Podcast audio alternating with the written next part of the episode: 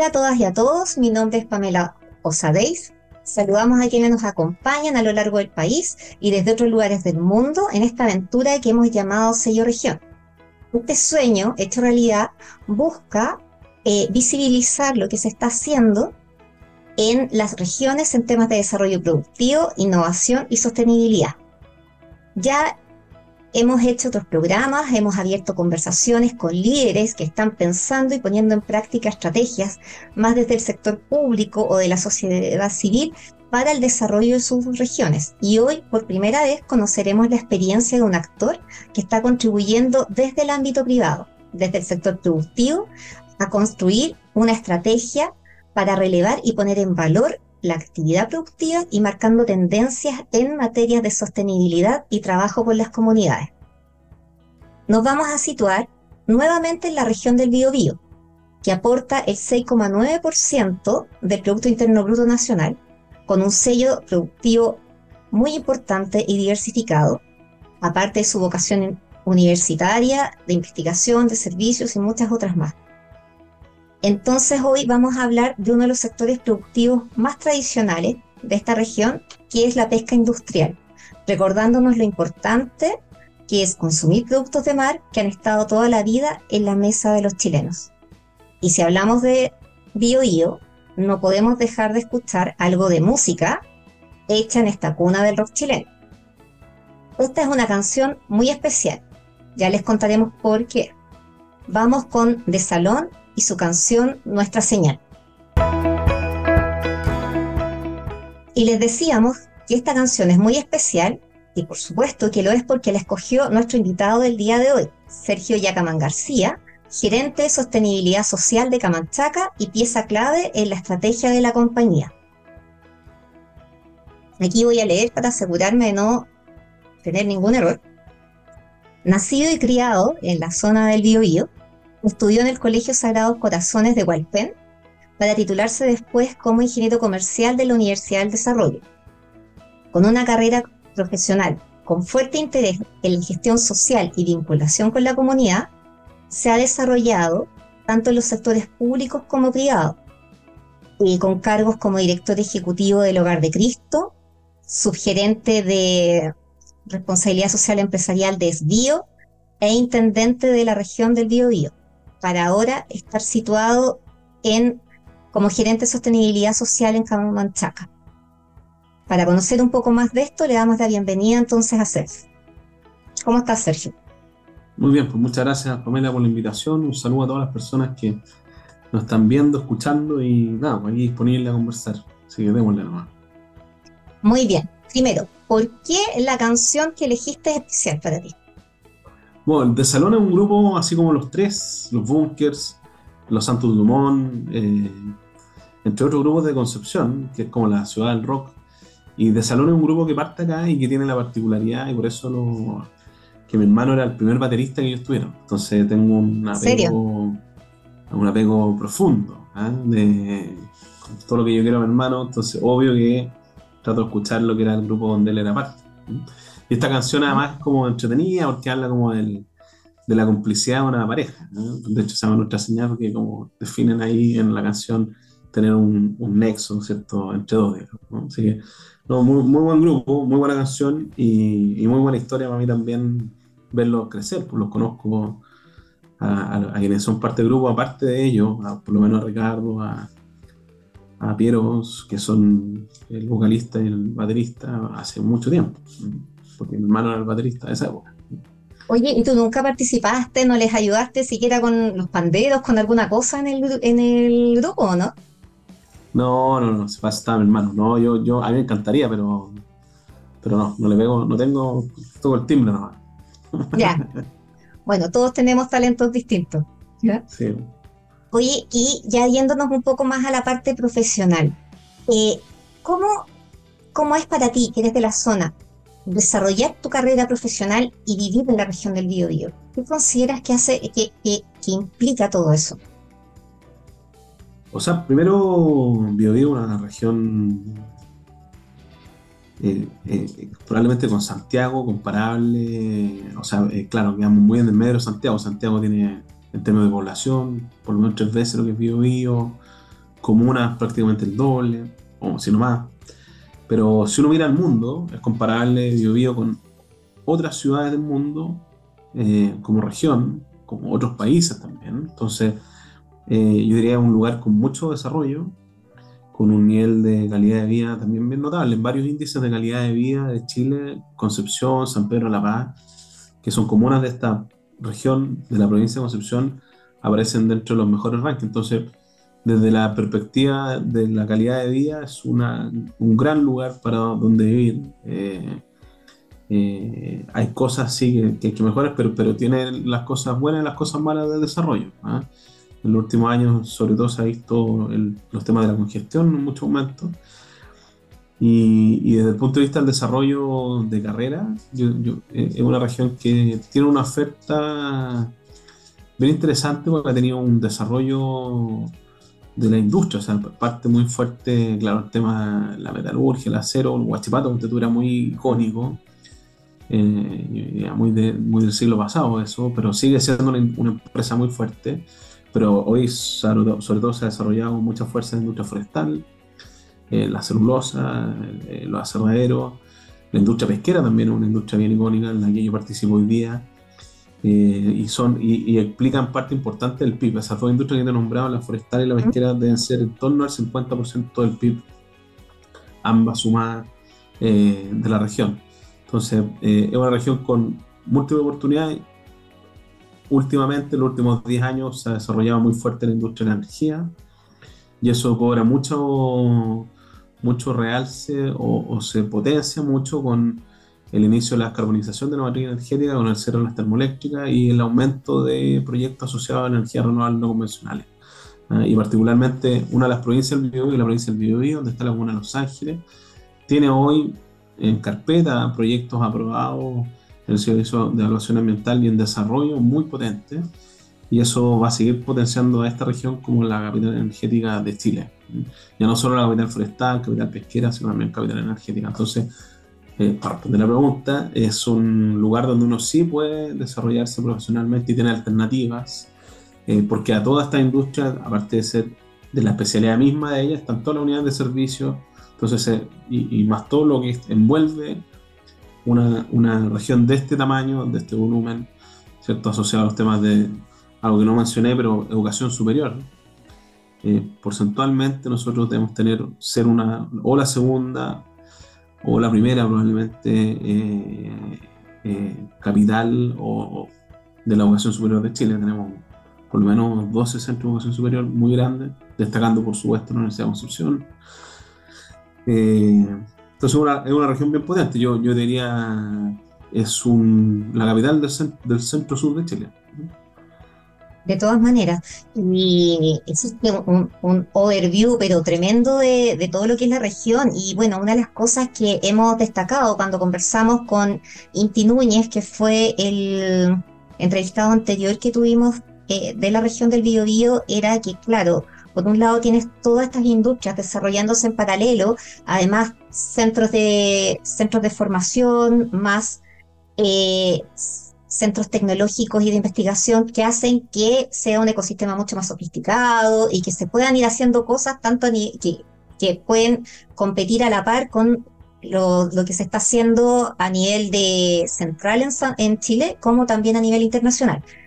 Pero ahora, yéndonos un poco más así como específico, entrando al sector pesquero, ¿cómo, cuál, por un lado, tú ya mencionaste algunos elementos que son las condiciones que hacen que, esta, que la región favorezca el desarrollo de la industria en general, pero pensando cuáles son los elementos que favorecen el desarrollo del sector pesquero y además cómo este sector pesquero impacta en el desarrollo de las demás industrias y de la comunidad, porque está inmerso en esta comunidad, está inmerso en un encadenamiento productivo, o sea, son, está todo relacionado.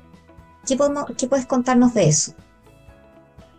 O sea, hay dos versiones, una corta y una larga. Voy a tratar de hacer una intermedia, pero las condiciones naturales de la región son únicas para el desarrollo de la industria pesquera y eso tiene que ver con las características de las bahías donde la industria se ha desarrollado. Primeramente, la bahía Talcahuano, en los años 80 era muy fuerte el desarrollo de la industria pesquera, con otra, con otra normativa, en otro momento de la historia también de Chile, en otro momento económico, en otro momento político, o sea, absolutamente distinto. Y hoy día se ha desarrollado muy fuertemente en la Bahía Coronel, que tiene características que la hacen única, que no solamente está abrigada, ¿cierto? sino además tiene un calado que permite la conexión de los barcos con las plantas, ¿cierto? A través de unos túneles que permiten extraer la materia prima. O sea, hay características naturales que son únicas e incomparables y que de hecho eso no es un invento de la industria, es algo que se ha desarrollado en la historia de la región. En los últimos 100 años la, la pesca se ha desarrollado con mucha fuerza. Y, yo también diría que eh, cuenta además, producto de estas mismas condiciones naturales, con capacidades logísticas que no tienen otras regiones del país. Esta región tiene cerca de 14 puertos en su costa. 14 puertos, o sea, no, no está hablando uno, de, no de 14 puertos. A lo menos tres de ellos de un importante volumen y alcance internacional. De hecho, acaban de comprar el puerto San Vicente al, al operador, que es SBTI, lo compró Yapac, que es una empresa internacional, ¿cierto? Eh, logística de, de, capitales japoneses. Entonces, eh, BioBio tiene dentro de su desarrollo condiciones naturales para la industria pesquera, pero también, dada su vocación logística, que sobresale el mapa, ¿cierto?, hacia el, el, el, océano y se desarrolla toda esta industria portuaria también permite que sea la capital logística del centro-sur de Chile y que eso eh, favorece el desarrollo de industrias que se concentren en la exportación de sus productos. Y la industria pesquera en gran medida lo, lo hace así. ¿ah? Entonces, eh, son dos características que son muy, eh, permiten el, el desarrollo de, de, de, estas condiciones, ¿cierto? Y lo otro que yo te diría que también parte de la historia eh, esta región, en los años, escucha, no, hace 70 años, ¿no? estoy malo con las matemáticas pero debe ser como el 52, ¿no? En el año 52 en Chile se inauguran las primeras pisciculturas. Eh, en la provincia del Biobío. Mira, aquí me salí de la costa. Me fui para el desarrollo de otra industria, la industria salmonera, que nace en Biobío por un impulso del Estado, desde la Corfo. El Estado hace 70 años atrás forma, crea, desarrolla su primera piscicultura. ¿Y eh, por qué? De nuevo, por las condiciones naturales que habían en la provincia del Biobío para instalar piscicultura para el desarrollo de esta especie, ¿cierto? De salmón. Entonces, es una región que tiene, eh, primero, muy variada, tienes cordillera, ¿cierto? Eh, mar.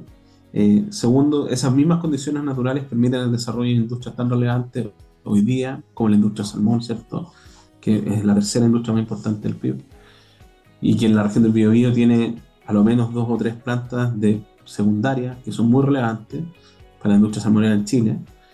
Y por otro lado, que lo que nos convoca hoy día, la industria pesquera, las principales industrias pesqueras de Chile o las plantas de pesca en Chile están en la región del Biobío. Son más o menos 6.500 personas que trabajan directamente en la industria pesquera, cerca de 370 eh, pymes que se relacionan y todos los demás servicios relacionados. O sea, eh, es un movimiento muy importante para nivel país y también, sobre todo, por supuesto, para la región. Ya, y viendo todo esto y todas las cosas que han ido ocurriendo, cómo han ido cambiando las cosas, porque tú mismo decías, una situación o una realidad era cuando recién se instaló esta industria, cuando estaba en Talcahuano, a cuando está ahora en Coronel, con otras composiciones, con otros requerimientos de las comunidades y, todo eso. Entonces, ¿cuáles son los principales desafíos que tú ves actualmente enfrenta tanto la región como esta, esta industria en particular? Me diría, primero, de nuevo, la historia, en los años 80, cuando tú eras muy chiquitita, eh, la industria pesquera tenía un desarrollo centrado en una urgencia que era, se llamaba desde la carrera olímpica, le llamaban en ese entonces. y con escasa regulación lo que hacían los pescadores en general y la industria era salir a pescar lo más rápido posible. Tanto así que Pepito TV, personaje que no sé si tú conociste, porque eres más joven que yo. Y estamos más menos, somos más o menos contemporáneos, así que también lo vimos. Pepito TV premiaba a sus auditores con un fin de semana en Talcahuano, como burlándose, porque era, según él y según varios, uno de los lugares más contaminados del mundo. Y eso ocurría porque la regulación pesquera que había en ese entonces no tenía un foco en la sustentabilidad del recurso. De hecho, en la década, en la década del 2000-2010, lo que pasó es que el recurso, la biomasa se agotó y muchas empresas pesqueras quebraron. Y eso gatilla a que surja la necesidad, ¿cierto?, de generar una nueva regulación. Y surge la ley de pesca, la, que es cuestionada, ¿cierto? Muchos la cuestionan por su origen, pero esa ley cuestionada genera medidas científicas que le han dado sustentabilidad al producto. Y hoy día, por ejemplo, la biomasa del jurel, de la sardina, la anchoveta, están resguardadas por un comité científico que vela por el correcto desarrollo de esa biomasa. Y eso ha permitido que el jurel, que en algún momento llegó a tener 12, 14 centímetros, hoy día esté de nuevo sobre 30, 40 centímetros, con un peso adecuado. Entonces, eh, un desafío de la industria que yo diría que se ha abordado de manera eh, responsable, no solo desde el punto de vista de la industria, sino industria, Estado, ¿cierto? Regulador, en establecer medidas que permitan velar por la sustentabilidad del producto. Y eso tiene que ver también con el foco de hacia para qué se capturan los productos o para qué se producen los, los, los productos que desarrolla la industria. Y ahí esencialmente hoy día más del 90% de lo que se captura es para consumo humano. Entonces, eso también cambia el foco. Antiguamente el foco estaba centrado más bien en el desarrollo de harina. Entonces, la calidad del producto, cómo llegar a ese producto a transformarse en harina, prácticamente lo mismo. Entonces, por eso tú te encontrás con la isla Roquán, con sangre por todas partes, eh, un jurel en muy mal estado. Y, hoy día al revés, lo único que queremos es que las personas consuman jurel porque es un superalimento de muy bajo costo y de fácil acceso a las personas. De hecho, nosotros tenemos una marca de conserva que se llama Único, donde hemos puesto endomática en distintas regiones del país, en Santiago, en Estación Central, cerca del Congreso, en Valparaíso, a cambio yo tenemos varias y, vendemos un tarro de 500 gramos en, en mil pesos, en los supermercados vale prácticamente el doble, entonces es súper accesible eh, y un súper alimento, entonces eh, esa historia que te cuento tiene que ver con la sustentabilidad y eso también a nivel internacional se ha exigido de parte de los clientes estándares distintos y también han surgido instancias internacionales que certifican las pesquerías. Y por ejemplo, las pesquerías que nosotros trabajamos, son Jurel, y Langostino, Jurel en Coronel, Langostino en Tomé, son ambas pesquerías certificadas que tienen el sello de la MSC, eh, que es esta, esta certificación internacional que certifica que estas pesquerías cumplen con los estándares de sustentabilidad a nivel internacional. Y ese es un desarrollo importante, se hace cargo la industria de la sustentabilidad y cuando tú me preguntas cuáles son los desafíos, hoy día diría un gran desafío de la industria es que, por ejemplo, la externalidad de los olores es una externalidad que todavía no está cubierta al 100%. Y en este caso, a diferencia de la historia de los 80, la Isla Roquán, la, la, ciudad más contaminada del mundo, Pepito TV, yo diría la industria ha dado un paso un poquito más adelante que el Estado. El Estado todavía no tiene normas olores. No obstante, quienes somos parte de un gremio que se llama Pescador Industrial en el Biobío, hoy día Coronel, que es donde está la mayoría de las empresas pesqueras de la región, Hemos, este año Camanchaca inauguró un sistema de tratamiento de olores, una inversión de 1,3 millones de dólares. Eh, Food Corp hace un par de años, Blumar también. Entonces, hemos hecho esfuerzos para mitigar, disminuir el impacto que tienen los olores. Y ahí lo que tenemos que trabajar juntos todos es que cómo evitamos que se generen olores, porque eso yo diría es un gran desafío que tenemos como industria, particularmente en la comuna de Coronel y de Talcahuano.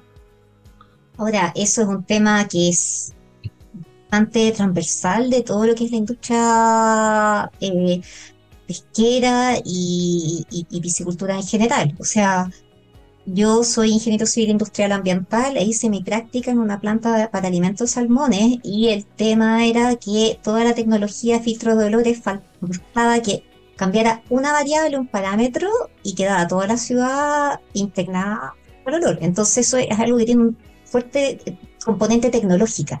Y a propósito de eso, ustedes cuando están todos impulsados, toda esta, toda esta industria impulsada, tratando de, mejorar todo esto independiente de que la normativa muchas veces en Chile va atrás de lo que exigen las comunidades o de lo que es la normativa a nivel internacional, eh, ¿están trabajando con algún centro tecnológico en particular, con las universidades? ¿Cómo van haciendo ese trabajo como para ir eh, avanzando en, mejorar estos estándares? O sea, primero hemos buscado, no solamente en la academia, hemos trabajado con la academia, de hecho recientemente implementamos un estudio con la Universidad de San Sebastián, pero más bien desde el punto de vista social, que es el corazón de mi, de mi gestión para entender los temas que a la comunidad le interesaban. Pero, pero además de eso, para no centrarme solo en lo mío y para responder como eh, la pregunta, eh, nos hemos vinculado con la academia y también con la empresa. O sea, primero, por ejemplo, de nuevo, Coronel. Eh, Coronel y el Gran Concepción. Eh, la, la, calidad del aire. De hecho, hay un plan de descontaminación del Gran Concepción. Y las la empresas, y particularmente Camanchaca, por eso respondo, buscaron las mejores formas para evitar la emisión de, eh, de material particulado, ¿cierto? Y cambiamos, nosotros antes teníamos diésel, por ejemplo, cambiamos a gas natural, después pusimos un filtro. Entonces, la, la, empresa, particularmente la que yo estoy representando en esta conversación, Camanchaca ha estado buscando permanentemente cómo resolver las externalidades que se generan a nuestro entorno para eh, minimizarlas, para evitarlas, ¿cierto? Y ser una empresa más sustentable pensando en el largo plazo. Y en eso hemos buscado no solamente partner en la academia a través de estudios, sino también en cuál puede ser la mejor solución. De hecho, un, tema muy grave para nosotros tiene que ver con los por ejemplo. Y, no sé si tú conoces, hay una empresa que se llama Bureo, que recicla las redes, nosotros le entregamos todos nuestros residuos de las redes, las entregamos y ellos las transforman en material incluso para hacer eh, geotextil, eh, lentes, eh, gorros de sol, eh, y ahí, como en eso Camanchaca ha sido muy proactiva. ¿eh? O sea, yo diría, no solo en buscar el resguardo académico, sino también en buscar partners que te ayuden a generar soluciones a los problemas ahora en corto plazo. No, súper bien, y es precisamente porque muchas veces uno necesita soluciones ya que estén resueltas, que estén funcionando para poder responder a los problemas del hoy. Ahora pensando un poquito más en el largo plazo, eh, ¿Cómo ves el futuro de la industria pesquera? ¿Cómo ves el futuro y cómo ves lo que esas iniciativas que ustedes están llevando adelante ahora se, pueden reflejar aquí en 5 o 10 años? es una industria que está bien eh, complicada, producto de que eh, se ha impulsado con mucha fuerza de parte del Ejecutivo la generación de una ley de pesca, que, que no hay problema con generar una nueva ley, sobre todo si mejoran las condiciones laborales, por ejemplo, de la gente que trabaja como tripulante en el mundo artesanal, o, que se haga cargo de temas que hay que resolver. Pero, pero en el fondo lo importante es conocer el proyecto de ley de pesca. Hoy día no se conoce y como no se conoce genera mucha incertidumbre y esa incertidumbre naturalmente frena o eh, asusta, eh, no sé cuál es la palabra más adecuada, pero, pero la incertidumbre no es positiva para el desarrollo de una industria. Y lo que se espera ahí es poder conocer eh, de, qué, de, qué se trata el proyecto, para poder pensar en base a eso cómo uno puede proyectar la industria. Respondiendo a la pregunta que tú estabas haciendo recién. ¿Cómo miras el futuro? Yo te diría, conociendo lo que hoy día tenemos, olvidándote que hay una discusión que quiere plantear una nueva ley de pesca, dejemos eso congelado. Si las condiciones se siguieran como están hoy día, con este comité científico, la ley que está vigente, y tiene una industria que tiene un futuro bastante auspicioso. Eh, hay una, un trabajo muy notable eh, con el mundo artesanal, por ejemplo, para todo el desarrollo de la pesquería de sardinas y anchoetas. Eh, hay una, una, complicidad bien entendida, de una articulación, un trabajo conjunto entre la industria de pesca artesanal. Y eso está muy pujante. ¿ah? Yo diría, estos últimos dos años han sido muy positivos para ambos mundos mundo artesanal, mundo de industria, pero el, entrar en este loop de discusión de un proyecto de ley que todavía no se conoce, eh, genera una incertidumbre, y la incertidumbre por sí misma no es positiva. No, sin duda, eso siempre, siempre asusta la inversión y, moviliza, paraliza todo lo que, lo que se puede hacer. No es verdad. Eh, Sergio, muchas gracias por está barrido, así que fue muy completo, tanto de lo que es la realidad de la región, los principales desafíos de la región y también entender un poco más de esta industria, de la que muchas veces eh, lo que no estamos relacionados directamente no la entendemos o vemos como todos los paradigmas que están metidos en ella sin darnos cuenta de que hay un gran trabajo de ustedes en el relacionamiento con las comunidades y en el, y en el trabajo colaborativo que están haciendo, especialmente lo que mencionabas ahora con la pesca artesanal. Así que te agradezco la, entrevista y también le doy gracias a todas y a todos los que nos escucharon en este programa y también a quienes nos van a, eh, nos van a escuchar después o han disfrutado el podcast de esta sesión. Muchas gracias. Gracias a ti, Pamela.